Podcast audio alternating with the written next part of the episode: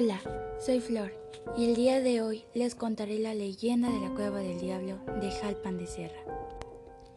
Entre las miles de hectáreas de la Sierra Gorda de Querétaro se esconden millones de secretos, historias sin contar que quizás se han perdido para siempre entre aquellos milenarios árboles con verde matiz.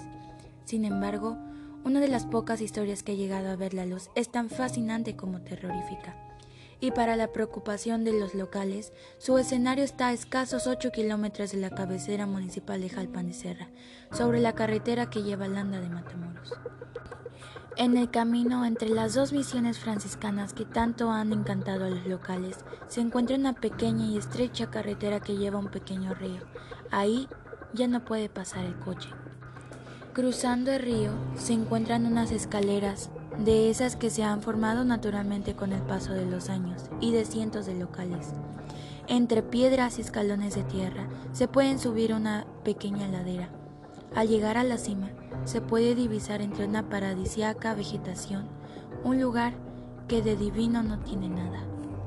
Se trata de la entrada de una cueva, aunque parece más pequeña grieta. A pesar de ser sumamente angosta, difícilmente pueden pasar dos personas al mismo tiempo. Tiene 5 metros de altura y aproximadamente 6 metros de profundidad.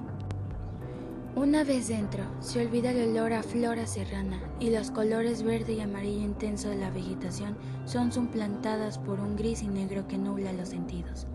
El contraste de esos años también invade la temperatura, ya que del calor húmedo del bosque se pasa a un seco frío que no hace más que causar escalofríos que se acrecentan cuando se divisa la figura de la Virgen que está al fondo. Una Virgen vestida de blanco, rodeada de veladoras y con una pequeña bandera de México, también sobre el pequeño altar, es lo único que hay dentro, además de un par de caras diabólicas que se ven en las paredes de la cueva, notablemente marcada por la huella humana.